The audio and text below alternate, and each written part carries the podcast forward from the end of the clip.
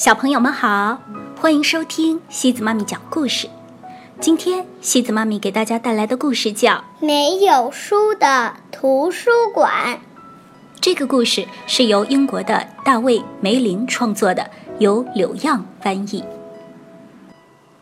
波波早早的上床了，可他一点儿也不困。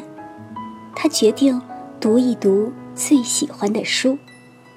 这本书很棒，讲了一个臭脚女巫的故事。波波读到正精彩的部分——草莓味的袜子时，突然灯熄了。波波打了个冷战。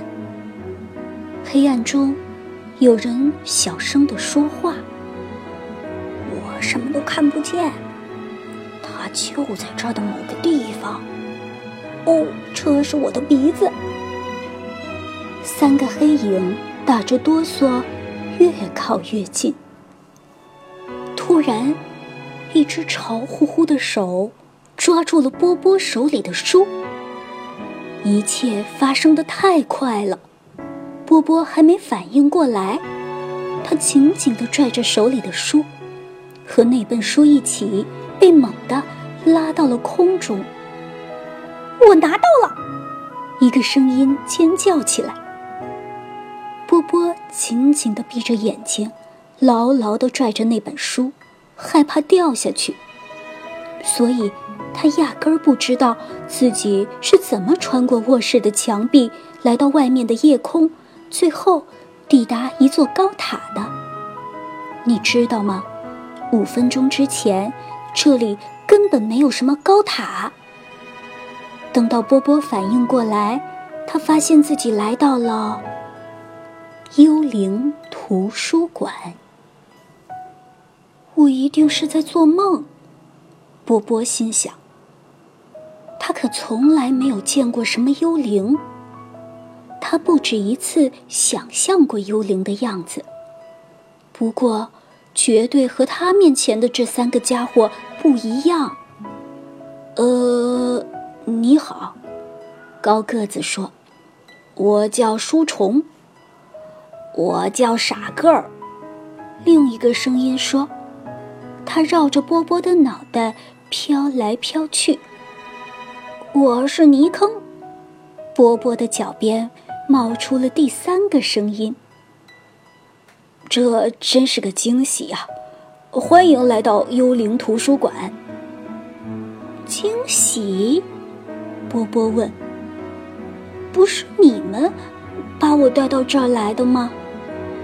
嗯，没错。书虫看上去有点不自在。其实呢，我们只想要你手里的书，可你就是不松手，所以。你也被我们带到这里来了。说话的时候，他还用力的拽了拽波波手里的书。我们到处找书，放进我们的图书馆里。傻个儿说。波波仰头看了看书架，可这里连一本书也没有啊！你们就是想偷我的书！波波生气地说。啊，不对，不对！尼坑连忙解释：“我们不是小偷，我们没有自己的书，才想拿孩子的书来看看。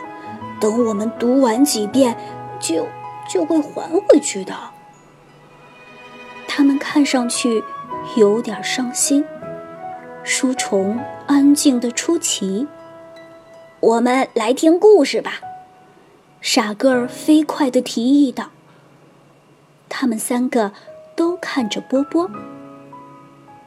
你们想让我给你们读个故事？”波波问。“是啊，都到这儿了，读个故事刚刚好。”他们说。“故事时间到！”傻个儿兴奋地尖叫。突然，波波感到。一股巨大的气流，幽灵们一个接一个的飞进图书馆，坐在一格又一格的书架上。幽灵一看到波波，就兴奋地议论个不停。天哪，这是谁？不知道，不过希望他能给我们讲个好听的故事。终于，叽叽喳喳的声音停了，整个图书馆安静极了。大家静静的等着故事开始。波波舒了口气，坐了下来，开始读他那本关于女巫的书。很久很久以前，在一个黑暗的洞穴里，住着一个女巫。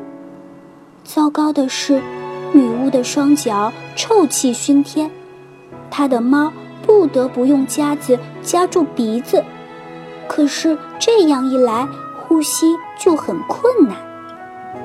最后，只要他一直穿着靴子，就再也闻不到脚臭了。波波合上书，幽灵们听得都入了迷。哇！这个故事真棒，他们说：“再给我们讲一个吧。”不不不，波波说：“现在轮到你们了，为什么你们不给我讲个故事呢？”哦，我们讲不好。幽灵们的脸唰的红了起来。我们一个故事也不会讲，书虫说：“所以我们才到处借书啊。”我们喜欢收集故事书。你们可以自己编故事呀，喜欢什么样的就编什么样的。看看你们的身边，故事无处不在。波波说：“傻个儿看了看自己的口袋，又瞥了一眼泥坑的，他们全都开始找了起来。不对，不对，不是这样找的。”波波笑着说：“我来帮你们，我们一起来分享好点子吧。”幽灵们高兴极了，他们立刻大声说出了自己的点子。这里肯定有很多很多幽灵，他们发出各种各样可怕的声音，还有神秘可怕的影子。他们长着斗鸡眼儿，呼吸的声音很小很小。没错，波波叫道。我们一起来讲一个幽灵图书馆的故事。所有的幽灵都认为波波最会讲故事，因为他总能在最恰当的地方变出最有趣的声音。于是，大家安静下来，听波波讲属于他们自己的故事。在一个潮湿又阴森的夜晚。三个收集故事书的幽灵悄悄地来到一个叫波波的小女孩的卧室。现在，幽灵图书馆里面已经有数不清的故事了。这些故事大部分都和幽灵有关。不过，要是你够仔细，也会发现一个不一样的故事，关于一个女巫。一只猫和一个夹子。波波回到家的时候，发现枕头下面有一张小小的卡片。卡片上用银色墨水写的小字，一个个像在跳舞。送给最好的朋友，幽灵图书馆所有成员。现在，有时候。波波去幽灵图书馆玩，有时候幽灵们也会来找波波玩。不管在哪里，大家都坚持让波波来讲故事。没错，在最恰当的地方变出最有趣的声音。好了，小朋友们，今天的故事就到这里喽。如果你喜欢今天的故事，别忘了转发给朋友们哦。每晚八点半，故事时光机见，晚安。